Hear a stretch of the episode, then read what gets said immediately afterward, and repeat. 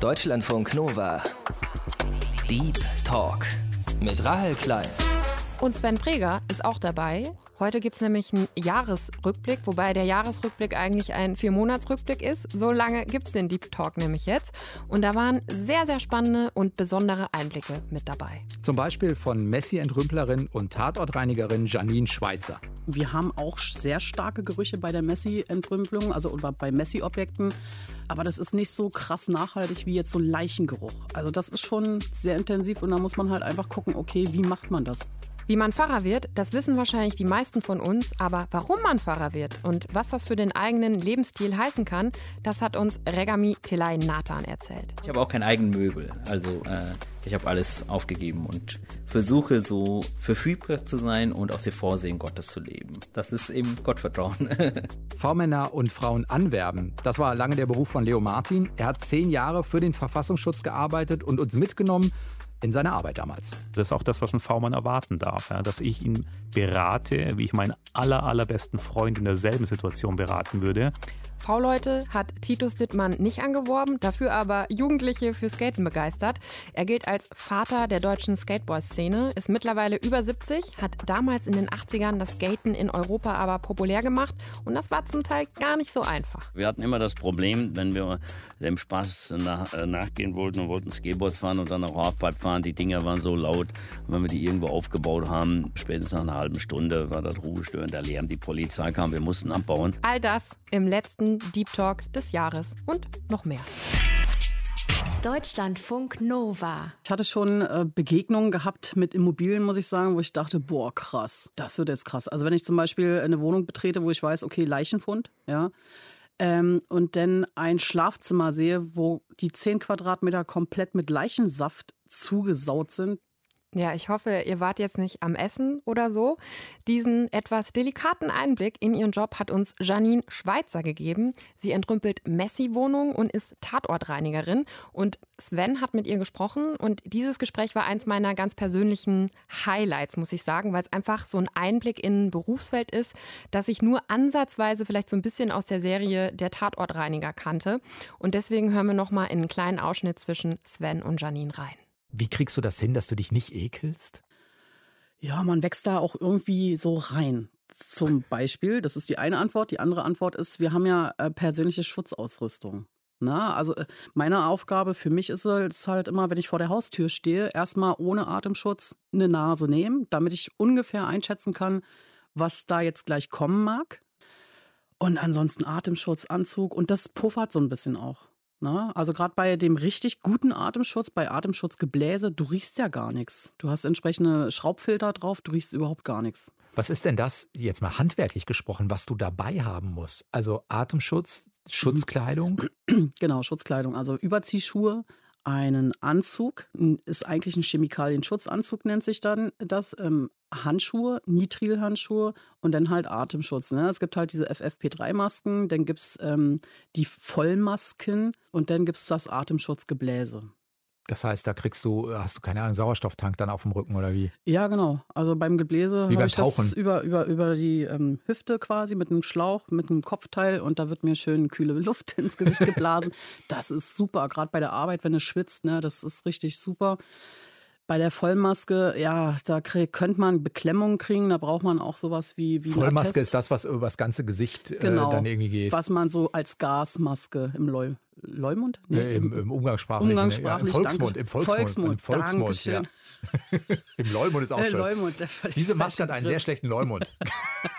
Ne, aber da riecht man dann halt auch nichts. Aber dann bist du äh, einmal geschützt, also sowohl dein Körper, Mhm. äh, so desinfektionsmäßig, du kannst atmen. Was hast du denn sonst dabei? Ähm, also für die Tatortreinigung, ähm, ja, kommt immer drauf an. Also wenn ich beim ersten Mal drin bin, dann gucke ich ja nur, um halt ein Angebot zu erstellen, um überhaupt zu wissen, okay.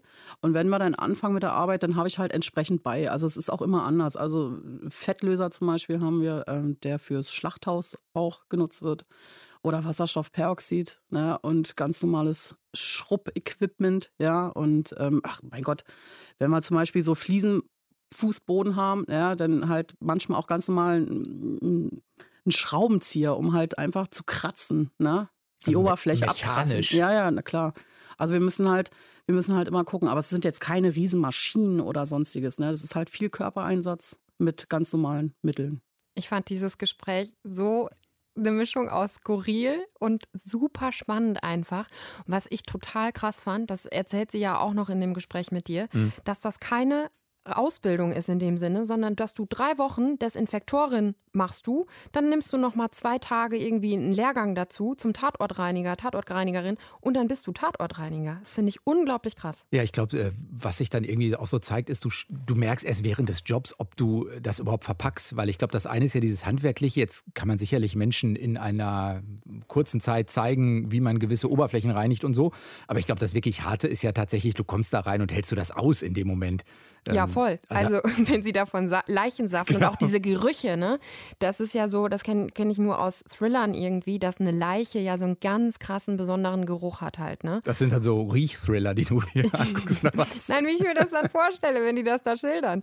Und da muss ich schon sagen, also da nach drei Wochen auf sowas losgelassen zu werden, finde ich schon sehr beachtlich. Fand ich auch, ich fand auch diese eine Stelle, das erzählt sie so sinngemäß, ähm, dass du auch Pause ähm, machen können musst, mhm. also in der Lage dazu sein musst, um dann aber im Zweifelsfall, auch wenn du Hunger hast, eine Stulle oder so zu essen. Das ist so, da sagte sie so sinngemäß irgendwie, ja, wenn du das schaffst, dann ist eigentlich, das ist so die, die Nagelprobe dafür, dass du ja. diesen Job irgendwie gut machen kannst. Ja. Fand ich doch sehr, äh, insgesamt sehr, sehr beeindruckend, die Frau, ja. Ein Einblick in tatsächlich was, was man so nicht bekommt normalerweise. Nee, und was ich auch total gut fand, war, dass sie mit diesem Klischee so ein bisschen aufgeräumt hat, dass man immer denkt, ja, Tatortreiniger, da ist immer ein Mord passiert, so, ne? Dass es in den meisten Fällen halt ein Leichenfund ist von Leuten, die da einfach lange liegen, die oft einsam waren und dass man dann die Wohnung halt säubern muss. Ja, genau, dass es nicht immer nur der, der Tatort ist, der gereinigt äh, wird, sondern dass diese Messi-Entrüppelungen halt einfach auch anstehen. Und was ja auch eine unheimliche, das erzählt sie auch so sinngemäß, ja, psychologische Fähigkeit benötigt. Ne? Du musst diese Leute irgendwie auch nah an dich ranlassen, damit du in die Wohnung kannst und mhm. so weiter und so fort. Das ist schon ein komplexer Beruf, den sie da hat. Ja, und also äh, dieser Kontrast auch zwischen ein ganz abgefahrener Hardcore-Beruf irgendwie mit Sachen, die man sieht und dann so eine ganz empathische, einfühlsame Frau, die sie ist und wie sie erzählt hat. Das fand ich ganz beeindruckend. Was mich bei äh, dir beeindruckt hat, ist ein anderes Gespräch. Manchmal brauchen wir ja auch Menschen, die vielleicht Tatorte sauber machen. Wir brauchen manchmal aber auch Menschen, die uns vor besonders großen Gefahren bewahren. Da sitzt jemand und erzählt dem deutschen Volke mit ernsthaftem Gesicht, dass die Bundesregierung darüber berät, das Skateboardfahren in Deutschland zu verbieten, weil man eine solche Gefahr aus den USA doch nicht auf die deutsche Jugend zukommen lassen kann. Da sind wir 1977 in der Tagesschau. Das ist Titus Dittmann, der das erzählt, dass das damals in der Tagesschau gelaufen ist. Und er erzählt so, dass er schwerst irritiert war in der Zeit damals. Er war so auf dem Weg zum Lehrerdasein und dann kommen diese Nachrichten aus den USA über Skateboardfahren nach Deutschland. Und dann kommst du auch noch und sagst, du hast einerseits eine besondere Schwäche für Skater, hast dann aber die folgende Frage an ihn. Warum hm. sind wirklich viele Skater Hänger? Ja, so kann man das nicht sagen. Also ich, doch, äh, also wenn du jetzt gesagt hast, warum, ja, warum sind in der Skateboard-Szene mehr Menschen, die im späteren Leben halt nicht dieses typische Bild des Erfolgsmenschen mhm. ab geben. Ja, da muss man als erstes natürlich immer fragen, äh, welchen Le welches Lebenskonzept hält man für das Ideale, um jemand als Hänger oder Nicht-Hänger zu bezeichnen. Ist doch generell einfach ein geiles Wort, er ist ein Hänger. ja, und äh, doch, ich, ich, muss dir insofern recht geben, dieses Skateboarden, äh, jedenfalls damals noch mehr als heute, und deswegen kann ich immer noch so gut mit ADS-Kindern damit arbeiten, weil genau diejenigen, die nämlich mit unserem normalen Establishment oder mit dem System, das hört sich jetzt so politisch an, ich meine ganz einfach, mit den Normen, sag ich mal, die halt ein individuelles Bedürfnis haben und äh, nicht an oberster Stelle die beste Note und am unauffälligsten und dann einen Job, wo man äh, das meiste Geld verdient, scheißegal, ob man Spaß hat oder nicht.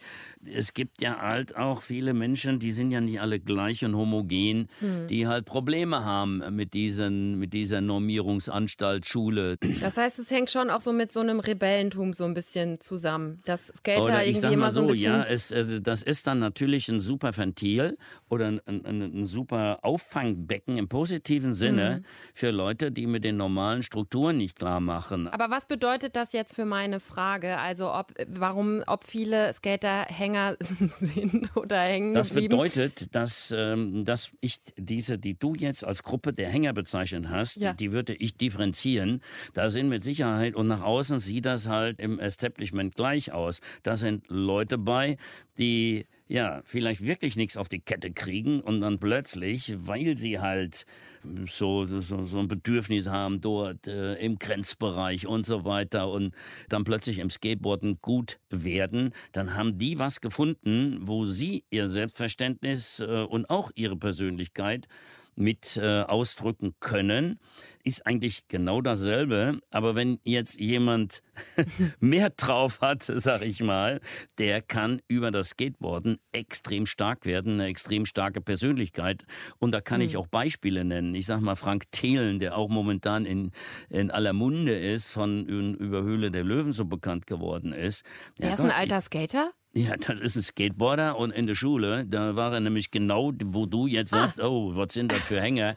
Der hat sich nur für Skateboarden interessiert von sonst nichts, aber dauernd auf die Fresse gefallen und musste wieder aufstehen und daraus hat er gelernt, so funktioniert das Leben. Und in seinem Buch, da ist ein äh, Kapitel handelt also nur von Skateboarden und von mir, wo er sagt, so, das hat mir damals in der Jugend diese Voraussetzung gebracht, dass ich überhaupt diese intrinsische Motivation habe, dass ich den Glauben an mich habe, dass ich, ich sage das jetzt mal als Pädagoge, dass er die Selbstwirksamkeit gespürt hat, die man spürt, wenn man sich selber ein Ziel setzt und gegen alle Widerstände das durchdrückt. Da merkt man auch, er hat tatsächlich diesen pädagogischen Ansatz. Das ist nicht nur der Fun-Faktor am Skaten bei ihm, oder? Nee, der ist so, also auch in dem ganzen Gespräch, der ist Pädagoge durch und durch, glaube ich. Also er ist ja auch Lehrer gewesen und hat dann halt Skaten als Schulfach äh, gemacht und sieht das auch wirklich als ja, Lebensschule an. Wie alt ist er? Anfang 70 oder so? ja, genau, er ist jetzt ne? Anfang 70, ein oder 72 ist er jetzt. Hat er irgendwann nochmal äh, nach dem Gespräch was zu der Frage gesagt mit den Hängern? Weil er erst so rumeiert und sagt, nee, nee, das kannst du so. Ja, wobei. war ganz Nee, süß. er hat, er hat nichts mehr gesagt. Ich habe dann hinterher auch gedacht, okay, konntest du die Frage so stellen? Vor allem, mein Bruder ist ja auch ein Skater. Dadurch bin ich überhaupt, überhaupt in dieses ganze Skating damals gekommen. Und wir sind ja damals nach Münster gefahren, in seine Skatehalle und so. Und ich habe da irgendwie meine Jugend mit verbracht. Und dann war ich auch so, oh, wenn mein Bruder das jetzt hört, so, ne? Ich will ja niemanden offenden, so. Aber so dieses, also er wusste ja ganz offensichtlich schon auch ein bisschen, was mit der Frage gemeint war, ne? Kannst du selbst skaten? Ich bin eine schlechte Skaterin, also ich kann so Longboarden, aber richtig mit Tricks und so, ne, dass ich, ich konnte mal einen Ollie, als ich kleiner war, aber sonst gut skaten nicht. Ich nehme es höchstens, um irgendwie was zu holen. Derjenige, der das Skaten nach Deutschland geholt hat, Titus Dittmann, war dieses Jahr bei uns zu Gast. Wie alle Gespräche, die ihr jetzt im Ausschnitt hört, kippt sie natürlich komplett bei uns auf der Homepage deutschlandfunknova.de. Und vom Skaten kommen wir jetzt ein bisschen in eine ganz andere Richtung. Er sagte mir dann irgendwie nebenbei so einen Satz wie, naja, Regami, ich habe meinen Platz im Leben gefunden, deshalb bin ich so glücklich. Ja, diese Szene hat sich bei Pfarrer Regami Telainathan vor vielen Jahren im Kloster abgespielt. Damals dachte Regami, dieser Pater Manolo im Kloster, der immer so glücklich ist, der kifft. Aber er hatte nur seinen Platz im Leben gefunden. Und diesen Platz hat Regami heute auch gefunden, ist mit 17 damals mal für mehrere Jahre ins Kloster gegangen, hat dann später Theologie studiert und ist heute Priester, arbeitet im Erzbistum Köln, ist jetzt mittlerweile Ende 30 und hilft jetzt jungen Leuten dabei, ihre eigene Berufung zu finden. Und dieses Gespräch mit ihm, das hat mich sehr, sehr beschäftigt, auch danach noch. Und ich wollte natürlich von ihm in diesem Gespräch wissen, wie man denn eigentlich seine Berufung findet. Du bist ja mittlerweile Direktor für Berufungspastoral, also Direktor der Diözesanstelle für Berufungspastoral im Erzbistum Köln. In welchen Situationen weißt du ganz genau, das, was ich hier mache, da bin ich genau richtig? Wenn ich Menschen dabei helfe, die richtigen Fragen zu stellen, weil ich äh, eines Tages selber davon profitiert habe, dass jemand bei mir war, um die richtigen Fragen zu stellen. Und ähm, jetzt darf ich es eben auf der anderen Seite tun und daher weiß ich, dass ich genau richtig bin. Was sind denn die richtigen Fragen? Also, wie findet man seine Berufung? Du kannst diese Frage beantworten, wenn du, Rachel, weißt, wofür es sich lohnt, morgens aufzustehen. Das ist alles. Die Frage Das ist, das, ist die, das ist die allgemeine Frage. Ich würde sagen, es ist so ein bisschen mehr, aber es ist eigentlich sozusagen, worauf eigentlich die Frage immer wieder zielt. Ja, also wir alle wollen glücklich sein. Das würde ich jetzt mal jedem Menschen mal unterstellen, dass wir alle diese Sehnsucht haben, glücklich zu sein und zufrieden zu sein. Und das hat auch irgendwie mit dieser Frage zu tun. Wofür lohnt es sich, morgens aufzustehen und nicht nur morgen früh, sondern jeden Morgen immer wieder? Und viele Indikatoren können dabei helfen, diese Frage zu beantworten, beziehungsweise auch weitere Fragen. Also, ne, also zum Beispiel, wo sind meine Stärken, Talente, wo habe ich Freude dran, wovon kann ich auch leben, weil ich muss ja irgendwie meine Rechnung am Ende des Tages bezahlen können. Und auch die Frage letztendlich, was braucht diese Welt überhaupt? Also, wo ist Not und wo kann ich meinen Beitrag leisten, damit diese Not auch gelindert werden kann. Und all diese Fragen führen immer wieder zur Grundfrage, beziehungsweise beantworten die Grundfrage, wofür es sich lohnt, morgens aufzustehen. Also Farah Regami, dieses Gespräch war wirklich, das hat mich nachhaltig beeindruckt. Ich habe da viel drüber nachgedacht und was ich ganz spannend fand, ist, dass mir nach diesem Gespräch echt viele so Freunde, auch Kollegen, Bekannte geschrieben haben und dieses Gespräch total auch beeindruckend fanden, die aber sonst mit katholischer Kirche oder Religion gar nichts zu tun haben. Das fand ich super spannend. Ich weiß nicht, wie dein Eindruck so von, von Regami war. Ich fand den ähm, sehr reflektiert, sehr gerade raus und vor allen Dingen, was ich gut fand, war diese Mischung aus. Er sagt das, was für, für ihn eine individuelle Lösung ist, mit all den Widersprüchen, die Kirche ja auch hat und mit all den Dingen, die man sehr zu Recht sowohl an der Institution Kirche als auch an handelnden Personen üben kann. Und trotzdem zu sagen, naja, das kommt, glaube ich, so im letzten Drittel irgendwann. Ich kann das ja nur von innen ähm, verändern oder verbessern. Und gleichzeitig brauche ich für mich eine Lösung, warum ich diesen Job irgendwie ausfüllen kann. Und diese Mischung aus, ich duck mich da auch nicht weg, weiß natürlich auch, dass ich Kirche repräsentiere, Ja. aber versuche darauf eine ehrliche Antwort zu geben, die meine ehrliche Antwort ist. Das ist schon beeindruckend. Und in dem Sinne ist er natürlich dann auch ein guter Botschafter der Kirche. Ja, ja, ja, total. Aber auch dieser, also das war auch im Gespräch, wo er sagt, er hadert nicht mit seinem Glauben, sondern eben mit der Institution Kirche, genau wie du sagst, ne? dass er da sehr ehrlich ist, auch reflektiert. Das fand ich schon sehr, sehr besonders. Die Rückmeldung, die du gekriegt hast, sind das dann trotzdem Menschen, die sagen, ah, dann denke ich nochmal über Kirche irgendwie nach. Wir zeichnen das ja jetzt so ein bisschen zwischen den Weihnachtsfeiertagen und Neujahr auf, wo ja Glaube, wa- was ist Weihnachten eigentlich auch nochmal eine Rolle spielen kann? Oder hast du so das Gefühl, die sagen einfach, ah, der war nett, aber eigentlich öffnet das für mich keine neue Tür?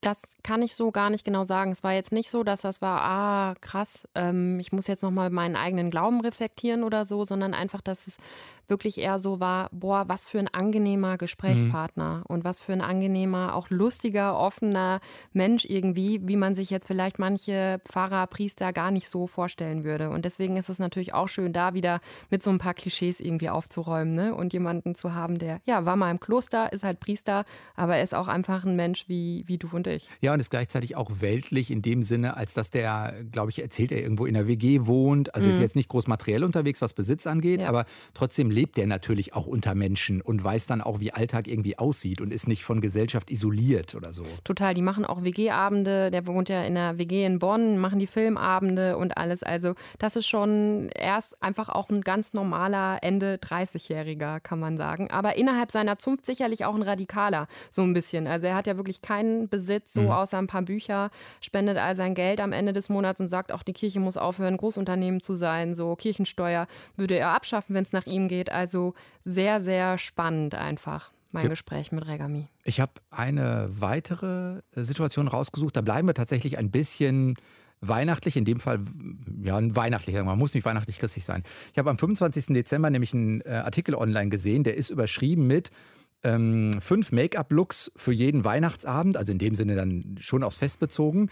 Auf Rosa Mac steht der und da geht es zum Beispiel um den Bronx Goddess Look oder auch um den richtigen Umgang mit Newtönen vernünftig im Haar. sondern wir wollten auch so schwarz sein, zelebrieren und genießen und sagen, hey cool, guck mal deine Haare, das kannst du machen, das ist cool, das macht Spaß. Also wir wollten auch gleichzeitig so eine Leichtigkeit beibehalten. Das sagt Ciani Sophia Höder, das ist die Gründerin von Rosa Mac. Mit ihr habe ich im September gesprochen und Rosa Mac ist das erste Online-Lifestyle-Magazin, das afrodeutsche Frauen und Freundinnen informiert und inspiriert. 2019 sind die an den Start gegangen und was mich unter anderem in dem Interview so zum Nachdenken gebracht hat, war, dass es nochmal bis 2019 gedauert hat, bis diese Stimme überhaupt als Online-Magazin irgendwo einen Platz in Deutschland gefunden hat. Und ich habe Ziani irgendwann im Gespräch dann gefragt, was denn für sie so die Motivation überhaupt war, Rosa Mac zu gründen. Die Motivation, das Magazin an sich zu gründen, war es natürlich zu schauen, okay, warum gibt es sogar ein Magazin über Fleischesser und Esserinnen, aber keines über schwarze Frauen im deutschsprachigen Raum. Also das war schon so eine, so eine Mischung aus Frustration und gleichzeitig so ein, hey, ich sehe die Gruppe und ich sehe Themen, die uns beschäftigen und die aber auch nicht äh, weil man als Schwarzperson kann man ja auch Magazine aus den USA lesen oder aus, aus Großbritannien oder Frankreich und, und, und, aus unterschiedlichen Ländern. Ähm, aber wir haben uns gedacht, okay, es gibt so Themen, die betreffen halt nur schwarze Frauen in Deutschland. Und das ist schon, die Historien und die Geschichten sind ja ganz anders. Ähm, die Sozialisierung, die Kultur ist ja ganz anders. Also es war schon unser Bedürfnis zu sagen, okay, wir fokussieren uns wirklich auf schwarzes Leben in Deutschland. Ähm, und das war schon der Kerngedanke. Und deswegen haben wir ursprünglich gesagt, okay, das ist ein afrodeutsches Magazin, weil wir dachten, okay, mit dem Begriff verstehen alle unsere Intentionen automatisch mit einem einzigen Wort und haben dann mittendrin festgestellt, nein, so leicht ist es denn doch nicht und äh, nennen es jetzt ein Magazin für schwarze Frauen im deutschsprachigen Raum und für FreundInnen, also auch für Menschen, die mit schwarzen Frauen oder schwarzen Menschen zu tun haben und sich einfach informieren wollen. Kannst du mal ein klassisches Beispiel nennen, wo du sagst, ah, ähm, das trifft tatsächlich schwarze Frauen in Deutschland vielleicht mehr als eine Community in Großbritannien oder den Vereinigten Staaten, wo du sagst, das ist wirklich speziell ein Thema, was so die Sozialisation hier auch trifft und bei uns dann läuft? Ich glaube, das ist schon der Faktor Repräsentation. Also wie viele erfolgreiche schwarze Menschen sehe ich, die äh, in Deutschland leben. Ähm, wenn ich so, also meine, meine, meine väterliche Seite kommt aus den USA und immer wenn ich zu Besuch dort war und Werbung gesehen hatte in den 2000ern, war es ganz normal unterschiedliche Menschen darzustellen, was in Deutschland einfach gar nicht der Fall ist. Also in Deutschland gibt es diese lange Tradition, dass Deutschsein mit Weißsein, also das ist ein Synonym, das wird komplett gleichgestellt. Alles andere passt in dieses Bild des Deutschseins nicht rein. Und das hat man in Großbritannien und in den USA nicht. Und dann hat man quasi wenn man denn schwarze Menschen sieht, sind sie aus dem US-Raum und die USA ist sowieso ein großes, also gerade unsere Popkultur, unsere Popkultur und äh, Filme, Fernsehen, Musikvideos und alles, das kommt ja stark aus den USA. Das heißt, das ist das Einzige, was man an schwarzer Identität oder ähm, an, an ähm, ja, an Verknüpfungspunkten und Identifikationsfiguren gesehen hatte. Und das hat dann immer so suggeriert, so, aha, ähm, schwarze Menschen gibt es in Deutschland nicht, was ja nicht stimmt. Also ähm, seit dem Kaiserreich oder beziehungsweise mit den ersten Kolonien, die Deutschland hatte, kamen ja im Prinzip schon schwarze Menschen nach Deutschland. Und es gibt schwarze Menschen in sechster Generation in Deutschland. Aber gleichzeitig sehen wir diese Menschen nicht. Es gibt eine ganz lange afrodeutsche Geschichte und ganz viele schwarze Menschen, die in Deutschland leben, aber sie sind nicht präsent. Und deswegen wollten wir uns ganz klar darauf fokussieren, auf den deutschsprachigen Raum. Was mich in dem Gespräch besonders beeindruckt hat, ist diese Mischung. Auf der einen Seite natürlich sagt sie auch, da gibt es immer wieder die Themen Rassismus, Sichtbarkeit, Repräsentation. Und auf der anderen Seite, so haben wir es, glaube ich, auch überschrieben damals, geht es auch einfach darum, Schwarzsein zu zelebrieren. Also sie kommt mit einer Leichtigkeit auch daher, die bis heute in mir so nachwirkt. Ja, und deswegen war auch dieser Angang, über den du da drauf gestoßen bist, also die besten Nude-Looks und so, den du hoffentlich auch für dich dann gefunden hast im Anschluss, finde ich einen total guten Ansatz zu sagen, okay, wir sind ein Lifestyle-Magazin, das ist hier kein Magazin in erster Linie jetzt nur über Rassismus, sondern wir wollen über all das reden, was alle anderen Frauen, egal ob die weiß, schwarz oder was auch immer sind, äh, betrifft. Und diesen Ansatz zu wählen, den finde ich total gut. Auch weil er, glaube ich, zusätzlich neben den Stimmen, die es ja auch gibt und die genauso eine Relevanz haben, aber so ein ja, Leichtigkeits-, Lustfaktor, Lifestyle-Faktor und das deklinieren sie halt konsequent aus. Voll. Was mich bei in eurem Gespräch auch total nachhaltig, was mir echt in Erinnerung geblieben ist, ist, wie sie geschildert hat, wie sie jahrelang sich die Haare ja immer geglättet mhm. hat mit so ganz krassen Chemikalien, die auch einfach gesundheitsschädlich sind und dann irgendwann damit aufgehört hat und dann auch ihren Afro-Look halt viel mehr zelebriert hat. Das finde ich ist so ein ganz, das ist mir ganz in Erinnerung geblieben. Rosa Mac-Gründerin Ciani Sophia Höder in Deutschlandfunk Nova. Sie hat den, äh, den, den Anfang damals gemacht im Deep Talk, war das erste Gespräch. Und wir haben ja wirklich ganz viele tolle, besondere Frauen hier jetzt im Deep Talk schon gehabt. Und eine sehr besondere Frau, die mir auch in Erinnerung geblieben ist, ist Sarah Borowick-Frank. Was mir aber auffällt an meinen Leserinnen und Lesern auf Instagram, Facebook, ist, dass vollkommen egal, von welcher Zielgruppe wir sprechen, Menschen in Deutschland generell sehr wenig über mhm. das jüdische Leben wissen. Ja, und um das zu ändern, geht die jüdische Künstlerin Sarah Borowik-Frank in Schulen, um mehr Wissen über jüdisches Leben in Deutschland zu vermitteln. Und klar, da geht es dann auch immer um den Holocaust, um ihre persönliche Familiengeschichte, Antisemitismus. Aber eigentlich will Sarah den Fokus viel mehr darauf legen, über jüdische Kultur, Religion zu sprechen. Und deshalb kommt hier auch ein Ausschnitt aus unserem Gespräch, in dem wir über die moderne Orthodoxie gesprochen haben. Du lebst ja deinen jüdischen Glauben auch offen, ordnest dich der modernen Orthodoxie zu. Was genau bedeutet das? Die moderne Orthodoxie, die ich meine, hat ihren Sitz in New York. Da gibt es seit zehn Jahren auch weibliche orthodoxe Rabbinerinnen. Das ist etwas, was es sonst in der Orthodoxie nicht gibt. Mhm. Die Orthodoxie macht aus, dass wir uns sehr streng an die Regeln der Tora halten, auch die Geschlechtertrennung einhalten und eben auch darauf achten, Schabbat einzuhalten. Und diese moderne Orthodoxie hat eben auch weibliche Rabbinerinnen als Vorbilder in der Führung. Und das finde ich halt sehr inspirierend und sehr schön. Und mhm. das ist äh, ein Grund, warum ich mich damit sehr, sehr gut identifizieren kann. Und für mich persönlich heißt das, dass ich versuche, so gut es geht, den Schabbat einzuhalten. Das geht nicht immer in so einer bewegten Zeit. Mhm. Aber ich gebe mein Bestes und dass die Regeln der Tora, dass mein Herz danach verlangt, dass ich inspiriert davon bin, mich täglich mit der Tora beschäftige, auch Tora-Unterricht nehme und alles daran setze, Mensch zu werden. Die Tora ist ja, sind ja die fünf Bücher Mose im Grunde genommen, ne? Ja. Und ähm, das ist dann, das heißt, liest du dann jeden Tag in der Tora? Ja, also wir lesen ja jede Woche einen Abschnitt mhm. und die ganze Tora quasi in einem Jahreszyklus dann durch. Und ah, okay. wir beschäftigen mhm. uns jede Woche mit einem neuen Abschnitt. Und da gibt es ganz viele verschiedene rabbinische Gedanken. Also jeder Rabbiner, jede Rabbinerin äh, gibt dazu eine andere Interpretation zu unserer heutigen Zeit auch passend. Und das ist sehr interessant, ja. Und damit beschäftige ich mich. Womit hast du dich diese Woche beschäftigt? Diese Woche ist die Parashat, also der Wochenabschnitt Lech Lecha. Mhm. Und bei Lech Lecha ist es jetzt so, dass Gott mit Abraham spricht und ihm befiehlt, verlasse dein Land dein mhm. Geburtsort mhm. und das Haus deines Vaters und geh in das Land, das ich dir zeigen werde. Und unser Rabbiner von der Synagogengemeinde Konstanz hat das eben in Relation zu heute gesetzt, äh, was für was für Herausforderungen wir stehen. Mit Corona, mit dem äh, zweiten Lockdown, Teil-Lockdown. Mhm. Und hat halt darüber sinniert, wie Gott, obwohl er, also Gott ist ja allwissend und prüft Abraham in den nächsten Abschnitten, mhm. in dem solche Sachen befohlen werden. Und obwohl es eine Prüfung ist, weiß Gott ja, dass Abraham das schaffen wird, weil sonst würde Gott so eine Prüfung Abraham nicht auferlegen.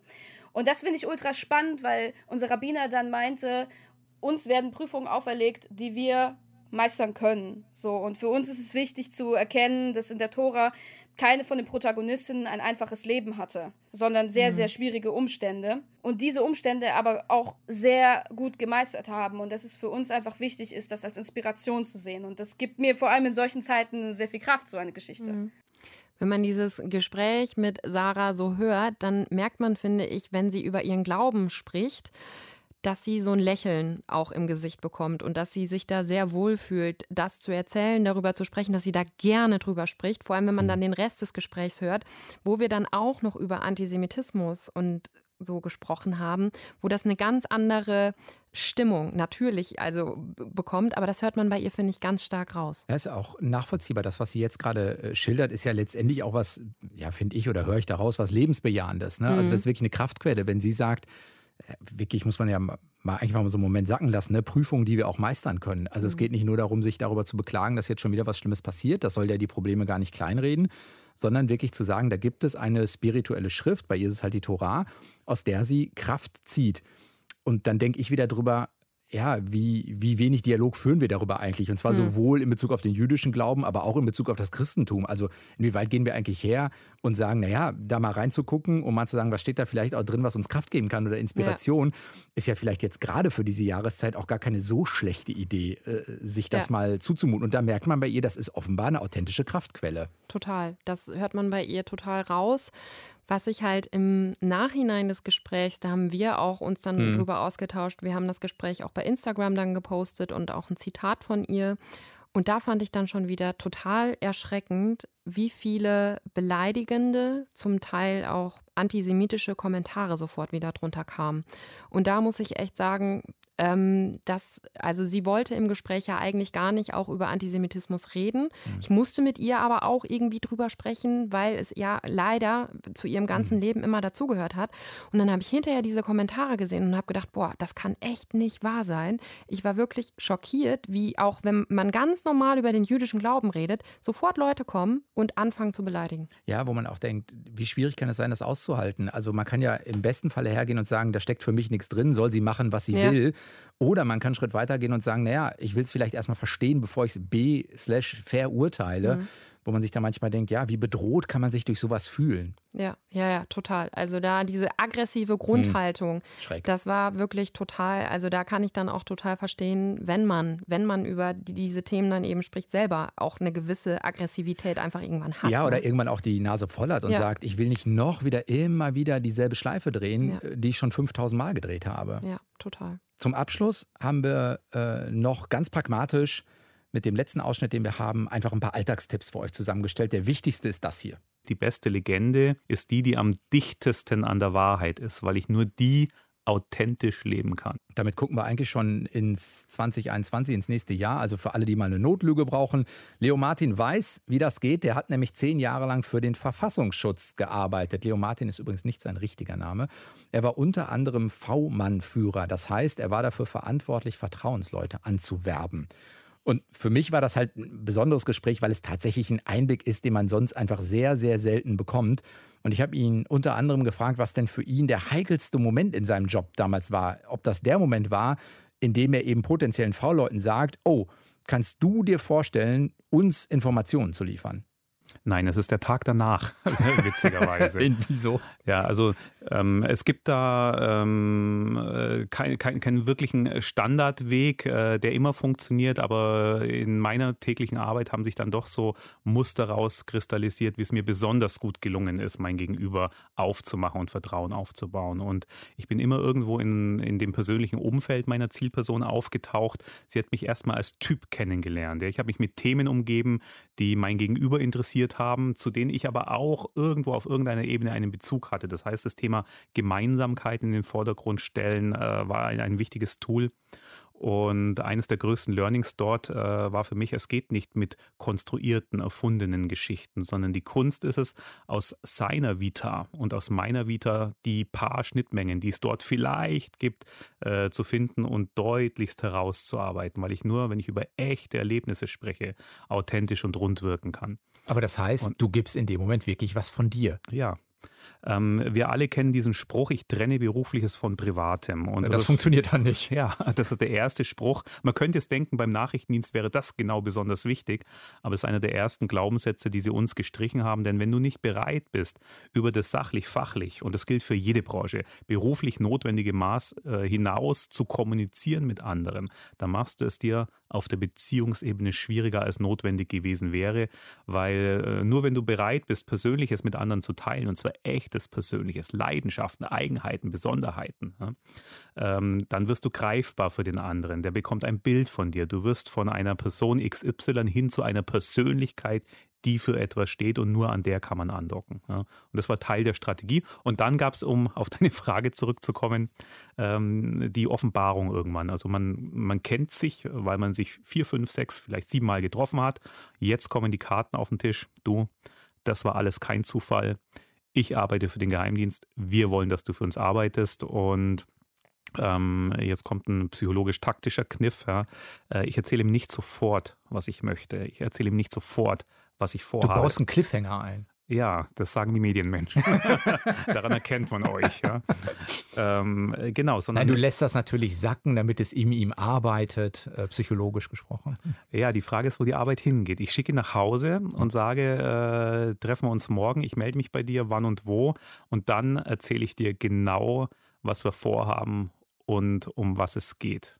Was ich bei ihm so krass fand, war, dass ich mir das wirklich gut vorstellen kann. Er war auf der einen Seite sehr klar in dem, was er gesagt hat, und auf der anderen Seite hat er schon emotionale Nähe angeboten. Der war, also man sagt, der ist auch einfach irgendwie irgendwie ganz nett. Der kriegt eine gemeinsame Basis so hin. Ja, das war aber ja auch wirklich zehn Jahre lang sein Beruf. Ne? Der hat dich halt eingewickelt, Sven. Der nee, weiß nee, ganz nee. genau, wie er. Ich habe dann immer wieder in meinem eigenen Kopf mich kritisch davon Nein, Spaß. distanziert. Nee, ihr hattet, ihr hattet auch eine gute Nähe, finde ich. Ich fand den auch, also bei dem, bei diesem Gespräch war das wirklich so wie ein bisschen Serie gucken, ne? Also mhm. irgendeine Krimiserie, weil er einfach so einen spannenden Einblick gegeben hat. Ähm, und ich habe auch vieles gelernt. Also ich habe gelernt, äh, unter Wind nehmen das, ne, wenn sie mm, was äh, äh, beobachten, so, ne? Observieren. Vorher observieren. Ja, ja. Wäre das was für dich? Das ja auch, muss ja auch immer eine gemeinsame Basis bauen mit Gästen. Du bist dann V-Mann, V-Frau-Führerin. V-Frau-Führerin, Rahel Klein. Tatsächlich glaube ich, dass ich das rein von dieser, äh, diesem Nähe herstellen und wirklich eine gemeinsame Basis finden, ich glaube, das könnte ich. Das kann ich ganz gut. Ich weiß aber nicht, ob ich dieses nicht mit meinen Freunden, mit meiner Familie mhm. über meine Arbeit reden und so ein, ja, schon so ein bisschen so ein Doppelleben führen. Das könnte ich nicht. Wie er damit umgeht, darüber sprechen wir natürlich auch. Leo Martin war auch zu Gast im Deep Talk in Deutschlandfunk Nova in 2020. So, und weil wir das ja in unserem Deep Talk immer machen, Sätze zu vervollständigen, unsere Gäste bitten und manchmal auch ein bisschen überrumpeln damit, machen wir das jetzt auch. Ich habe drei Sätze für okay. dich vorbereitet, Sven. Sie sind schwierig. Ist also, gut. mach dich bereit. Ich nehme A. Diesen Look will ich nächstes Jahr mal ausprobieren. Den mit den, darf ich sagen, den Newtönen im Haar, ist das in Ordnung?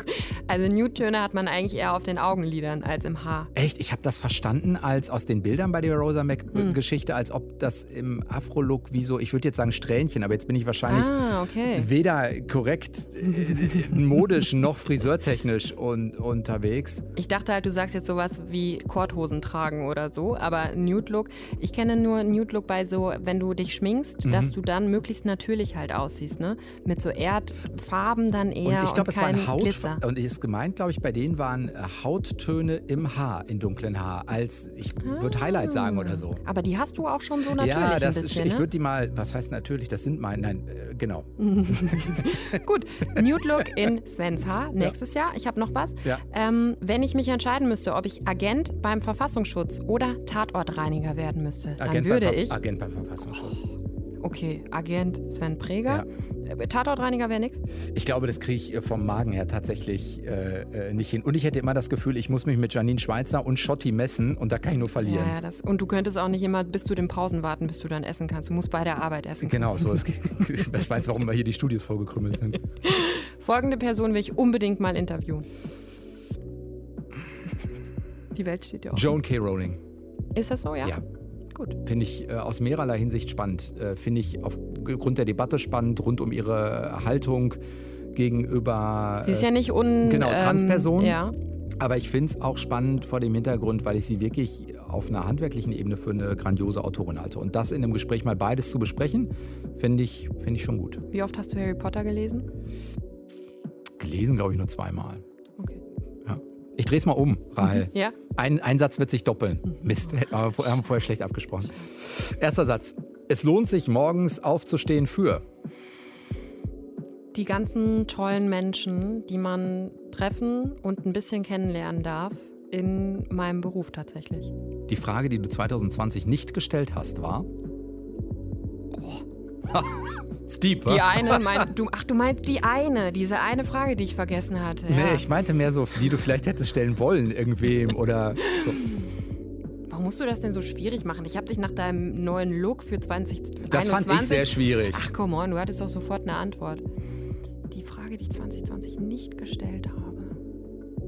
Hast du die Entscheidung bereut, mich mit in die Talksendung reinzunehmen? habe ich dir nicht gestellt. Das stimmt. Nee, habe ich nicht. Und ich habe tatsächlich. du hast schon doch auch drüber nachgedacht. ich habe darüber nachgedacht, ob, ob, ich da noch drauf antworten soll oder es stehen lassen soll. Und ich habe aber tatsächlich auch dein Lieblingsgast für 2021 ist. Barack Obama.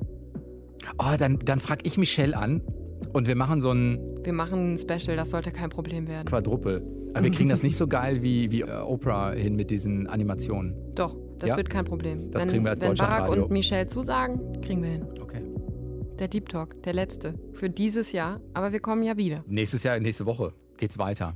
Kann ich auch, können wir auch schon sagen, ist Britta Zuhr, ist die Polizeipräsidentin in Gelsenkirchen.